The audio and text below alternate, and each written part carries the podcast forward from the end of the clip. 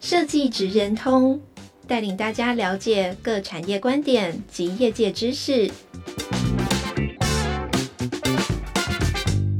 以设计的角度切入，让大家理解各产业中设计职人的成功关键或必备技能，快速掌握产业与设计脉动。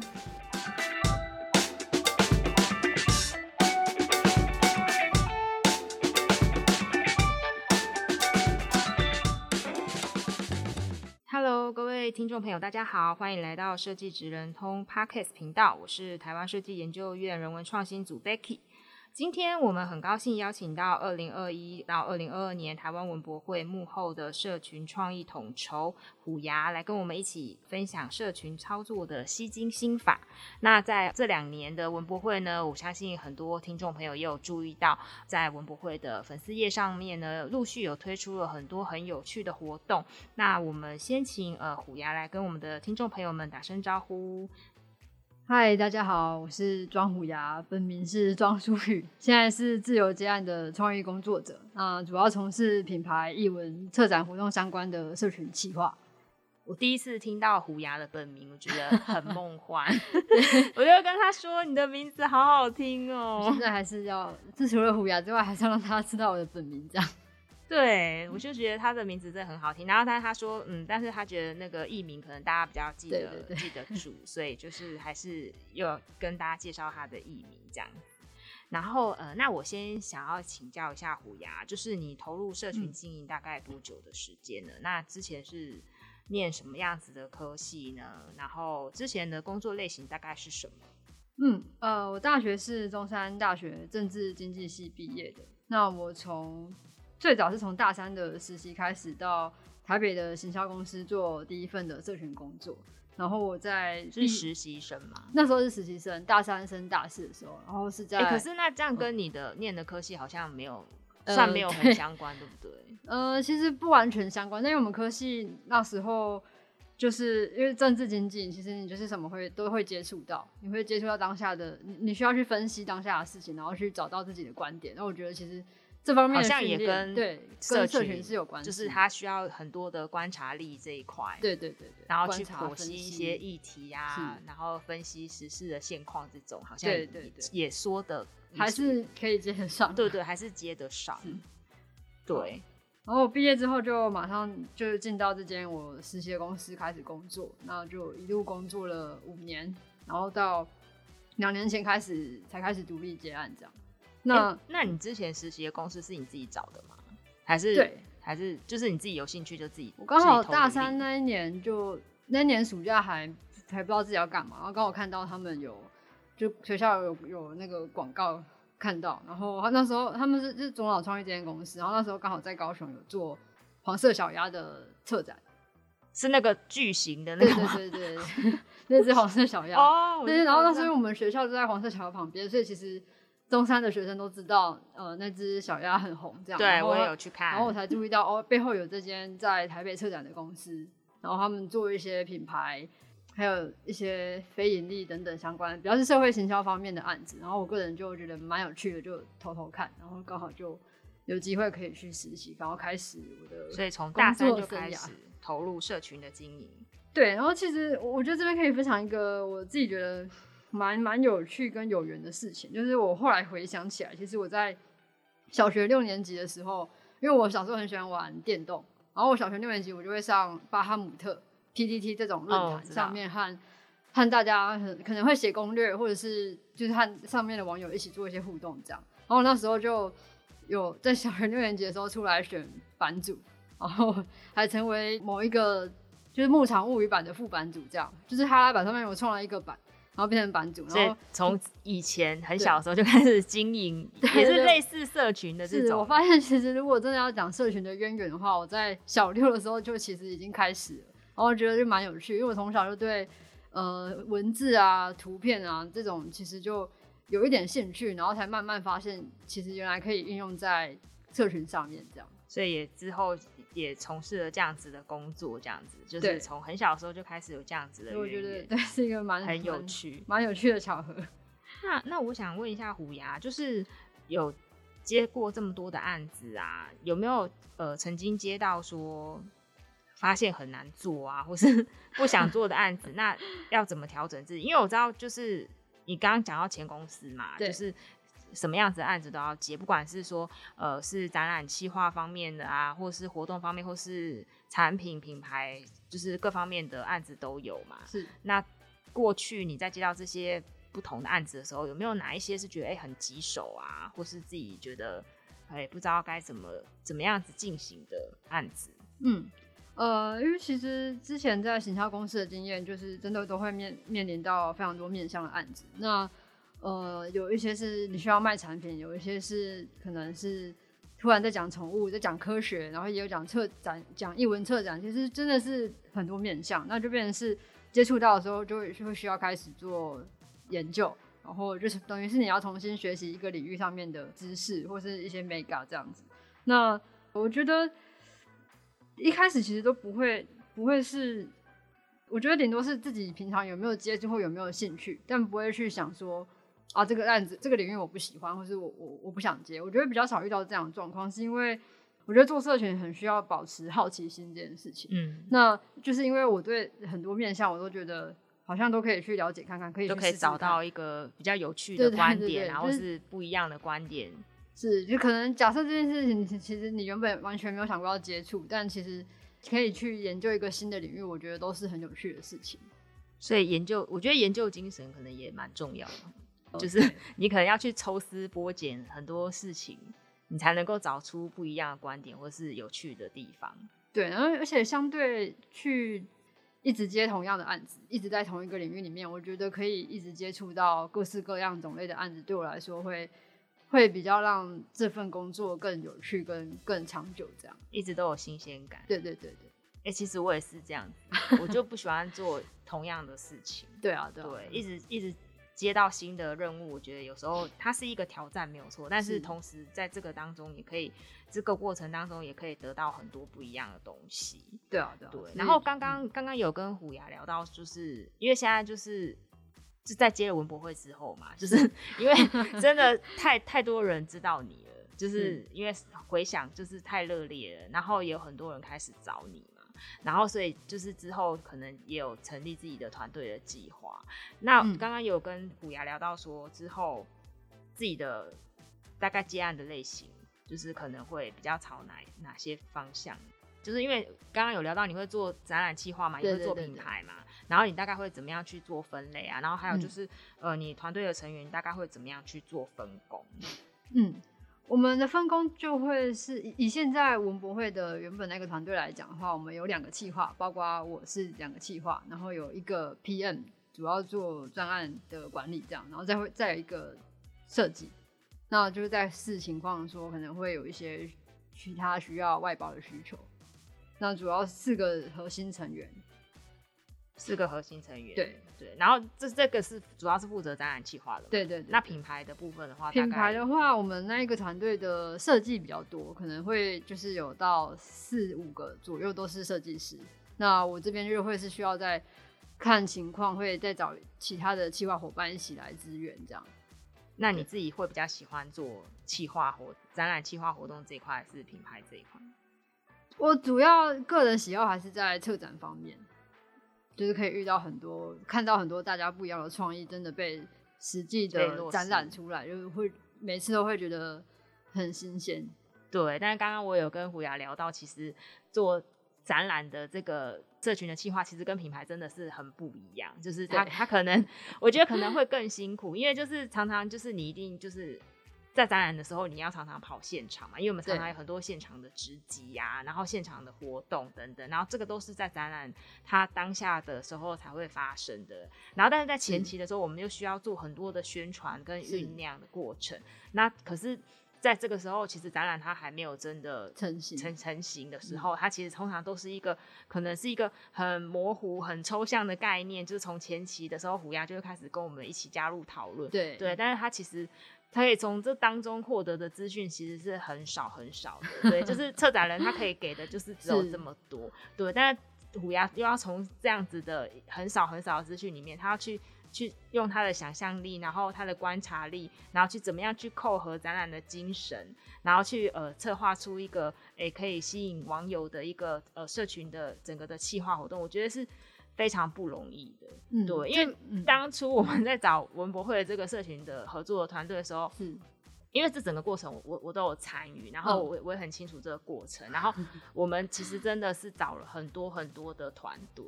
对，然后有做品牌的，有做活动都有。对，然后但是后来我们发现，真的还是虎牙最懂我们。对，然后我们觉得这个团队非常的难找。对，因为做品牌的人，他真的很难来做操作，就是展览计划活动的这件事情。我觉得要做到很到位，我觉得。真的很难，对。然后我也很高兴，就是我们从那一年找到你之后，嗯、对，就让我们的就是我们不管是在呃社群的表现上啊，或是在行销推广上面，我觉得都非常的有帮助。嗯，对。这个其实我觉得也蛮幸运的，因为我在前公司做比较大的策展行销的案子是浪漫台三线艺术季，那我其实也是从那个案子才慢慢的开始发现原来。就是做策展行销这一块，其实有很多好玩的事情。然后那那时候也慢慢试出了一个比较是，呃，可能因为我们的平常的工作就很常需要去看展览，然后去各种艺文活动去找灵感。那刚好就在这样的环境之下，慢慢累积对一些展览也训练出你对后来的这些能力。对啊，对啊，因为我其实文博跟设计展，其实我在这好几年前都还是一个观众。然后其实我这几年。这两年开始接触之后，我就就会蛮，就感受会蛮多的。因为从一个观众变成是一个宣传的角度，会就这个心路历程 就真的蛮不一样的。那我想问一下虎牙，你平常就是因为我我们刚好提到说，就是在做社群，可能他需要很多很多，就是很多的想象力啊、观察力这些啊。那你平常都会？用什么样的方式去帮助自己找灵感啊？然后有没有自己私底下很很喜欢看哪一类的资讯或 follow 哪些主题？哦，我其实觉得所有的事情跟媒介都可以成为灵感。那我觉得它是需要一个练习，因为其实我我我从我在前公司的时候会需要帮忙经营公司的品牌。那那时候我们有一个项目是需要去介绍各式各样的行销案例。然后其实，在那时候我就养成一个习惯是。我每天上班都会固定去浏览数十个以上的网站，去看它国国内外网站都有，然后去看它上面有什么样新的资讯出来，然后在在那个同时，我就会不断去吸收呃各种案例。那在这之外，所有的社群平台也会变成是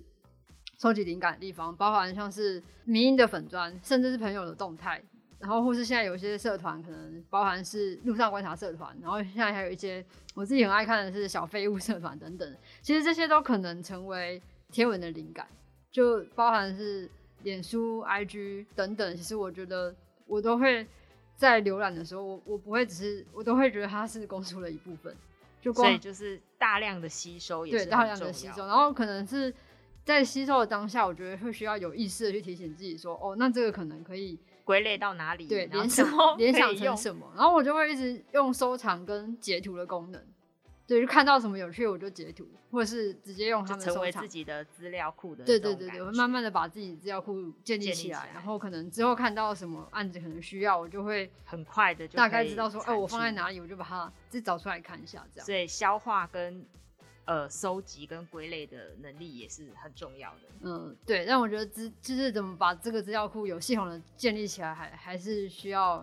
一点时间这样。因为我现在是比较是看到就随手收集，我都是用自己的记忆啊，就是有点像肌肉记忆的感觉，好像哎、欸，这个我好像曾经在哪里看过，然后就赶快四处翻一下，然后看能不能找到。我觉得这可能是一种敏锐度啦，就是因为你、嗯、你可能工作需求的关系。对，对，对，对，然后你的敏锐度就会越来，在你的训练，在你平 常的这个习惯的养成之下，它就会变得越来的越敏锐，是，然后变成那种内建的感觉。对对对，内建的感觉。那现在媒体的管道越来越多元啊，你自己观察要怎么样才能够吸引的网友的关注？有没有什么小 paper 可以跟大家分享呢？嗯、我想今天也是大家呃很多听众应该也会有好奇的部分。我觉得最重要的第一件事情是自己要先喜欢。就是你要先觉得你自己要先觉得有趣，那可能你的出发点是可能是你自己觉得有趣，然后你也喜欢这件事，你认同这这个价值观的，再去做发想转译，对，再去转译的话，其实会最有共鸣。真的，我觉得我觉得转译这件事情真的很重要，尤其在做展览企划这件事情，因为其实通常我们在策划的过程当中，他的可能他的论述是是。他的文字，他的论述是没有那么容易被一般民众所理解的，所以这个时候我们就需要靠虎牙 来帮我们做转译的这个工作。嗯，对。那透过他的转译之后，我们可以让一般民众他可以更容易的去接近我们整个展览的精神，然后甚至是他可能可能会引发他的兴趣，直接到我们展览的现场来看看、来逛逛。然后我觉得这个是很重要的一个部分。嗯、好，那接下来我想要问的就是关于就是我们二零。二一跟二零二二年这两年，呃，文博会的这个社群的企划，因为这两年的企划一年比一年创造更大的洗版的效益啊，然后呃，也想要请虎牙来跟我们分享一下这两年的企划。我记得呃，去年二零二一年是呃，虎牙他做了一个还还蛮完整，我觉得其实是蛮完整的啦，一个企划就是那个石头转身的那个企划 概念，对，它其实转身了很多次。对，对对 对，就是一直 follow，一直 follow 下去，就是觉得哇，它真的是一个一个长篇的故事，对，对所以我我相信虎牙在这个计划上面，他也构思了，应该也构思了蛮久的时间嘛。是，对，呃，因为去年文博是我们以个人接案的名义第一次接到这么大型的展览，所以在那一次的提案，我们其实真的就是。呃，想要把自己所学 所会的全部展现出来，一个火力展现，非常用力，对，我们非常的用力，就可以看出你的用心，做各种的企划。那那时候转身企划比较，它是一个尝试啊，它在 IG 上面做一个连续三十天和网友的互动，那透过和网友的互动去有一种共创故事的感觉。那我们最后的结局也是希望有一个绘本的感觉做收尾，这样。那其实后来发现要连续三十天。发文很不容易，然后你还要再兼顾展览本身的内容，其实真的是蛮疯狂的。对，那所以你做完的心得是什么？嗯、其实 做完不要转这么多次。没错，没错，真的不，我觉得要连续去做和网友互动，本身其实它的门槛有一定的难度，然后它它需要的能力跟时间也是。我觉得就那一次的学习也是很多，可是我觉得这个过程中也蛮好玩，因为真真的会发现有很多。固定来互动的很多网友的、呃、对网友，他们其实真的都很喜欢石头这个账号，嗯、而且他们真的会会跟他分享他今天的心情，或是然后到最后石头要结局的时候，大家也都真的觉得很舍不得这个陪伴他们三十天的 开始有感情，对一个角色要要要结束了这样，然后我就觉得其实虽然表面上它的数据也许没有到像今年文博这么亮眼，但是它其实真的留在了某些人的心中。然后我觉得这件事情就还还蛮重要，因为你很用心做了一个企划，然后我们真的放了很多爱在这个石头上面。还有固定的一群铁粉，我接收就是继续发。我觉得他就是成，也是可以说是成为你一个蛮重要的一个代表作品。对，嗯，毕竟花了这么多的时间。对，那不过那个那个石头转身对二零二一的文博来说，其实也只是一小部分而已。因为那时候我们还做了很多跟展览有关的一些像创意的延伸。对对对，我有注意到。对。像是那个鲑鱼，对，那是时事的部分，对，还是会需要跟进一些时事。然后那篇其实我们是最意外的，就是去年文博结合鲑鱼的视视觉海报，然后意外的还上了国外的媒体，对，对，然后意意外获得了非常好的效果。对啊，对啊，对。然后我记得就是。我那时候我也很喜欢，就是你做的那个打开书柜啊、冰箱的那个企划。对对，就是有很多，其实那个企划我觉得做的也很棒，然后有很多人气的 IP 啊，然后还有台湾很具代表性的名店，像三记麻辣锅啊。槟榔摊宝贝也有加入，还有就是我记得还有阿嬷，对啊，对，还有我阿嬷，那是我阿，啊，那是你阿嬷，那是我家的 冰箱，真的冰箱就是长对。然后我自己其实我也很喜欢那个企划，然后我觉得那个企划真的做的非常用心，包含说你的构图啊、嗯、你的文案等等，是对。然后我我仔细看之后，我真的觉得那个做的真的非常棒，然后我自己非常喜欢，然后。但是我我后来也跟我的同事说，就我就说，哎、欸，我们怎么没有多花一点广告预算？对，因为我要在这边跟大家分享一件事，就是其实文博的广告预算真的不多，对。对，然后其实虎牙它真的都是用很低成本、零预算的概念在在操作，然后真的都是因为它的企划内容关系，然后吸引网友，他可能自发性的去分享。对，然后所以我，我我去年看完这个之后，我第一个想法就是跟我同事说，哎，我们当初怎么没有多下一点广告预算在这个企划上面？因为我觉得这真的很有趣。对，嗯、它其实代表了很多，就包含了不管说是。同时把我们的厂商带进去之外，它其实也代表一种台湾文化的一种展现。对，对，里面有很多就是很在地的，然后不管是人物或者是店家等等，然后我觉得真的这个企划我自己是非常喜欢的。嗯，对，我觉得它有一个关键是因为它的门槛比较高，参与门槛比较高。因为其实因为我们有分成书柜跟冰箱，那那其实背后都想要讲的是。你可能透过你看的书，你的书柜组成你这个人背后的观点，所以我们这个请策展人来拍自己的书柜。那冰箱就是透过你平常吃的东西来表达你这个品牌可能想要带给大家什么，这样。那就是分成这两波。那其实，在第一波的时候就遇到一个困难，是因为要策展人他们去拍书柜本身其实没有我们想象那么容易，因为他们对，我知道，他们平常已经很忙碌了。那其实你让他们突然拍书柜，他们其实。多少还是希望说是被整理过的，或是被陈列过的。他们还是有偶像包袱。对对对，你很难要他们突然临时一拍橱柜就拍到。那在策展人有发现有这件事情之后，冰箱发现就又更困难，因为其实不是所有品牌都有都可以直接打开冰箱直接开始拍。那他们一定也会需要放一些自己品牌有关的字录在里面，像虾皮他们就有放自己的 IP 等等去做一些排列，然后把他们。平常虾皮小编平常会可能他们平常很常喝可乐等等这些放进去，那其实都会需要被设计。对对，那这个动作本身的门槛很高，所以才我觉得会让后续的民众的参与度就会比较困难。那这这也是我们在二零二一的学习跟观察，就是发现，呃，当你的互动门槛达成条件很高的时候，其实你很难滚动那个效应，所以我们才在二零二二文博做了一个。比较大的调整就是希望找到一个简单、快速可以让大家可以参与的方式，所以我们最后才决定要推测验，就是也是这样子而来的。今年就是改成推那个形状测验嘛。对。对，那这个测验我自己也有玩过，我觉得也是很有趣，而且我我自己本身就是一个很喜欢做心理测验跟 算命的人，对我也是，对，所以我只要看到有测验，我就会眼睛一亮，嗯嗯嗯对，然后所以当初我觉得这个当当初虎牙在提出这个计划的时候，我自己就觉得非常的吸睛，对，然后那虎牙可不可以简单跟我们介绍一下这个测验？它是用十六型人格这个测验为基础来做设计的。对，因为其实我们当初设计测验的时候，有在想怎么样可以有最大的效果，所以我们掌握了几个元素。第一个是要准确，所以我们就先参考了 MBTI 十六型人格作为是理论的基础，这样，然后再来就是视觉方面能不能有足够吸睛的效果，然后还有互动性是不是好玩的，就是我们透过这几个分析去让测验尽可能的有达到我们预期的那个感觉。那你觉得在这个测验策划的过程当中啊，最困难的部分是什么？我觉得其实是把那一个理论分析研究之后，去设计问题跟结果，就是还而且还要再扣回跟文博会有关。没错没错，因为其实大家可能以为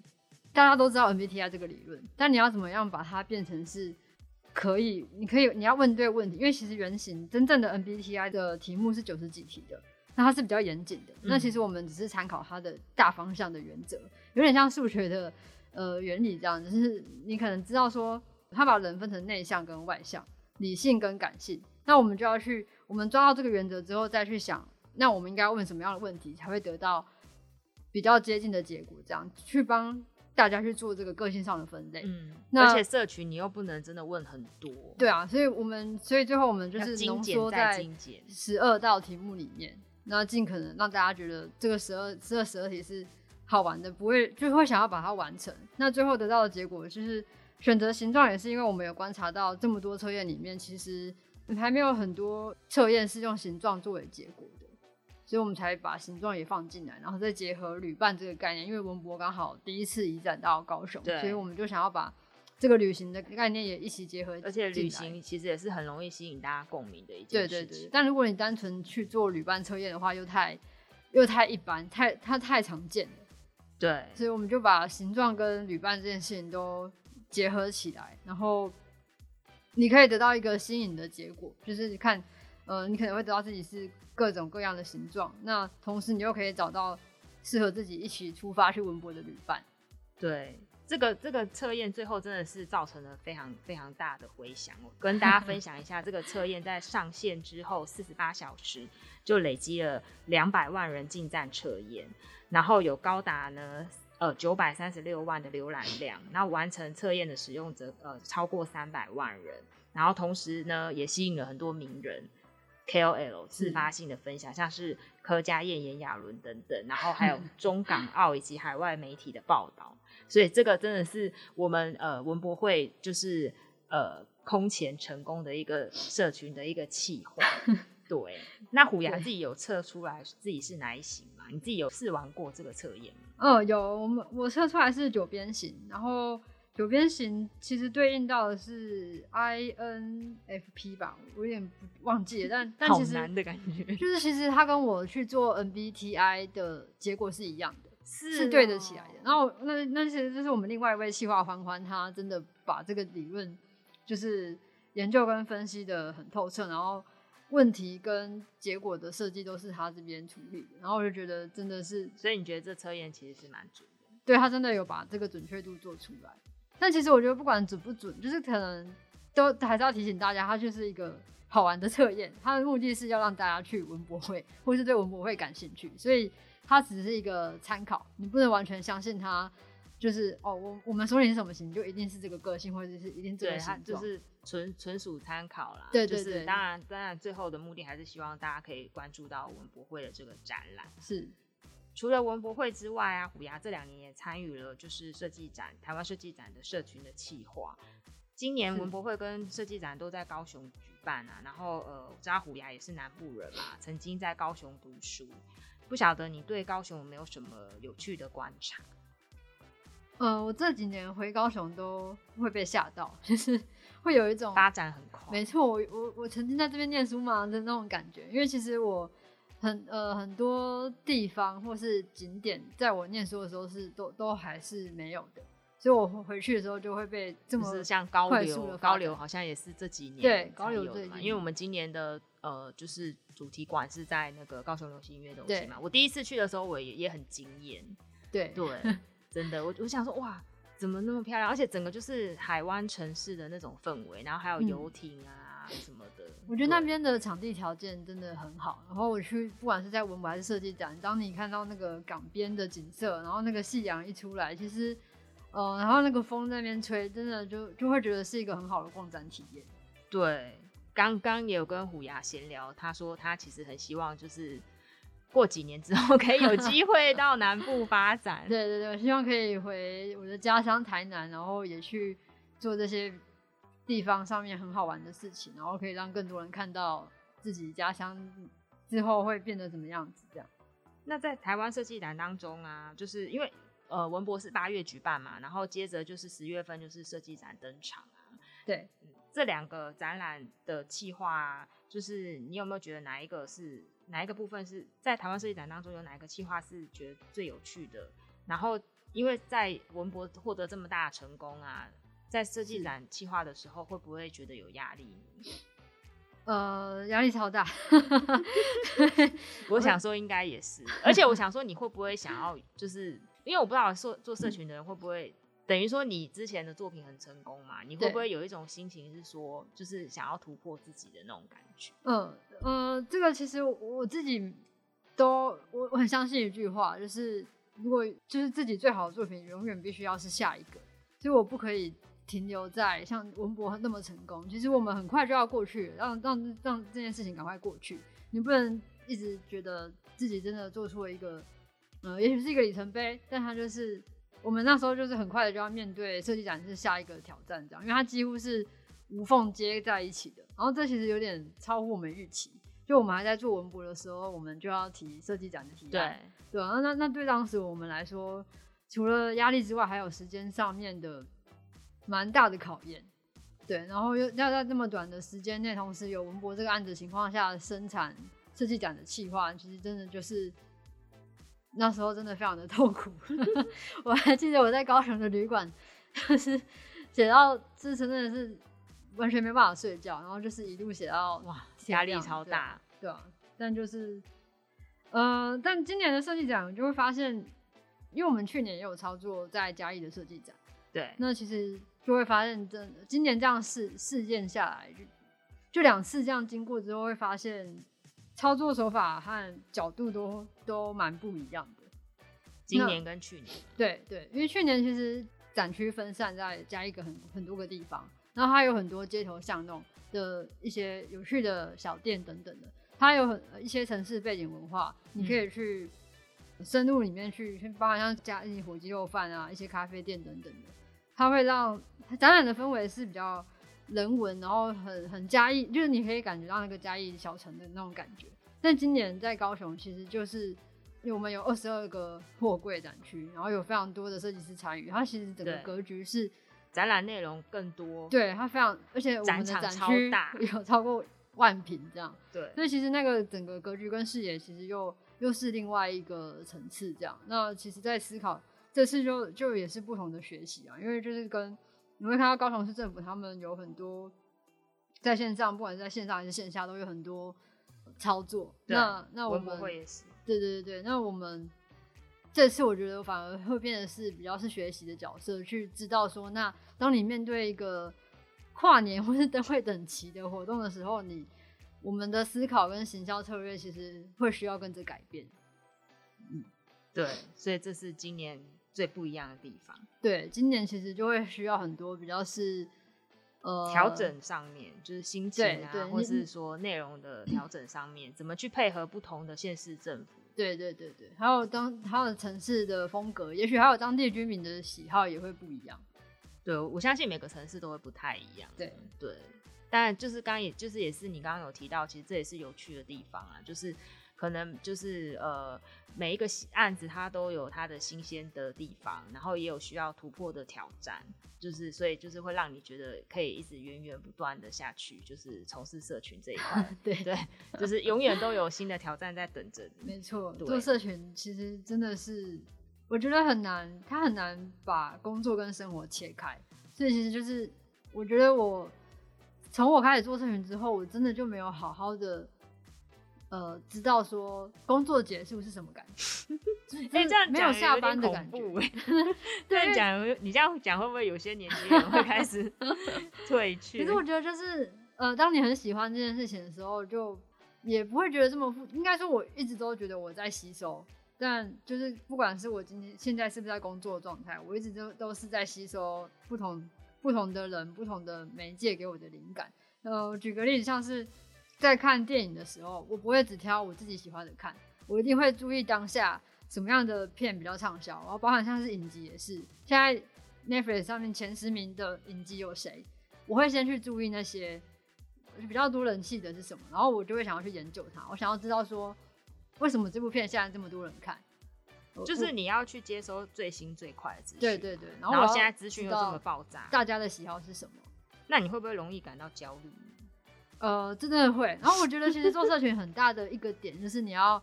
去面对这份焦虑，然后还有你要放下得失心，因为其实你发文发出去，其实很多网友的回馈是很立即的。对啊，对啊，而且你可能原本你花了很长的时间做了一个计划，但其实效果还好。那也有可能是你随便做了。就是很快的做了一个你自己觉得哦好像有点有趣的东西，然后它却突然爆红，这种状况很常在社群上发生，而且你很难预料。像鲑鱼就是。对，你很难预料什么 什么可以红，什么不会红，所以其实变成是，我觉得到最后会调整自己的心态，是我把我我眼前所能做到最好，我把它呈现出来。那它的结果好坏虽然是交给网友，交给演算法，那其实。但但我已经完成了我自己对自己的交代，这样就是我我我觉得我有做到我们自己的那一个标准。嗯、我我突然觉得，就是跟你聊完之后，我觉得做社群这一块，除了说他自己他他要很有创意啊，很有想象力啊，很有观察力之外，我觉得就是心理素质这一块也很重要。对，就是要常常自我调试，因为真的，我觉得在这个资讯很透明的时代，然后流通很快速的时代。很多就是资讯，就是像你社群的贴文一上去，马上网友回馈就是排山倒海而来。对，对那这个素质的心理素质的调试，真的就非常的重要。对，要要学会放下，真的。那之后就是也有成立自己团队的计划嘛？就是刚刚我们有聊到说做社群的这些特质啊，还有哪些能力是你自己觉得是蛮重要的？是不是也可以跟大家分享？因为我们这个节目有很多设计科系的同学，嗯、他们可能在听，那他们可能也对从事社群这一块是蛮有兴趣的，对，或者是不是也可以给他们一些建议？嗯，嗯，我觉得最重要的事情是找到自己真正喜欢的事情跟擅长的事情是什么。那因为像我个人很喜欢，就是我可能本来就比较对文字比较敏感，那我对图像类的东西也很有兴趣，然后我平常就。我最喜欢的是看看漫画，那 那我觉得就是你你知道自己喜欢什么，你要什么，然后你你想要把自己放在什么位置，你想要成为怎样的角色，都就是先想清楚，可或是你甚至你如果你不知道的话，那你就尽可能的去做尝试，嗯，因为其实做社群其实就是这样。然后我觉得还有一点要提醒的是，因为做社群的门槛其实非常的低，任何人都可以做社群，然后包含像是现在其实。非常多的人想要做个人品牌，那我觉得其实就回过头来要想的事情是，你是一个喜欢分享的人吗？你喜欢一直去和大家分享自己的观点，还是说你喜欢的是，呃，也许是某一个活动的内容本身是什么？你想要你想要做的是分享这件事情，还是你想要做的是创造内容这件事情？我觉得要去分清楚。嗯、那。同样都是操作社群，但是其实还是有很多不一样的工作。对对对对，因为其实社群是，其实你就是不断的需要把自己挖出来给大家看。嗯，那你你会真的想要做这件事情吗？还是说其实，嗯，有别的可能？我觉得都要先想想看，这样。好的，非常谢谢虎牙今天的分享跟建议，然后让我们知道很多呃社群操作它背后的一些需要注意的事情啊，或是说呃它可能需要我们特别去培养的一些能力啊、观察力啊等等。那我们今天也非常谢谢虎牙来接受我们的专访，那谢谢谢谢虎牙，谢谢大家，谢谢，拜拜。拜拜。